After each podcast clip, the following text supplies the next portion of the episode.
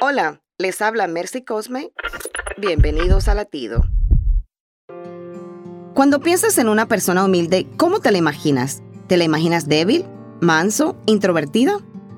Es cierto que la mayoría de las veces la palabra humilde insinúa connotaciones negativas, pero en la Biblia Jesús no las describe así.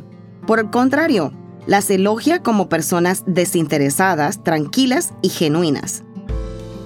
La tranquilidad de los humildes es el resultado de la confianza en Dios Padre, mientras que la tranquilidad de los tímidos es el resultado de la falta de confianza en sí mismos. A lo largo de este mes, considera lo que significa para ti ser humilde y recuerda lo que dice Mateo 5:5 Dichosos los humildes porque recibirán la tierra como herencia.